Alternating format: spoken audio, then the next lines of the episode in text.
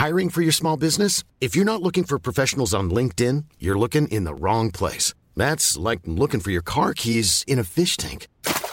LinkedIn helps you hire professionals you can't find anywhere else, even those who aren't actively searching for a new job but might be open to the perfect role. In a given month, over 70% of LinkedIn users don't even visit other leading job sites. So start looking in the right place. With LinkedIn, you can hire professionals like a professional. Post your free job on linkedin.com slash people today. Heraldo Podcast, un lugar para tus oídos. Noticias del Heraldo de México. Claudia Sheinbaum Pardo, coordinadora nacional de los comités de defensa de la Cuarta Transformación, llevó a cabo una reunión con 500 empresarios y el Consejo Coordinador Empresarial con el objetivo de hablar sobre el desarrollo sustentable del país. En la reunión destacó su intención de procurar a las personas de escasos recursos y recordó que si se apoya al que menos tiene, le va bien a la economía.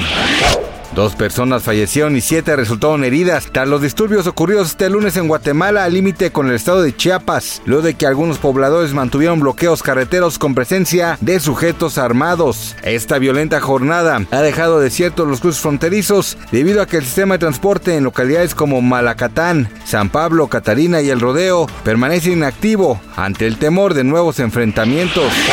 Corre a escuchar el nuevo sencillo del rapero Ángel Quesada, mejor conocido como Santa Fe Clan, porque dio a conocer una nueva pieza titulada Cumbia Macabra, en la que hace dueto con el artista mexicano Tomás Vallardo, en un divertido tema que ya se perfila en la lista de tendencias de este mes.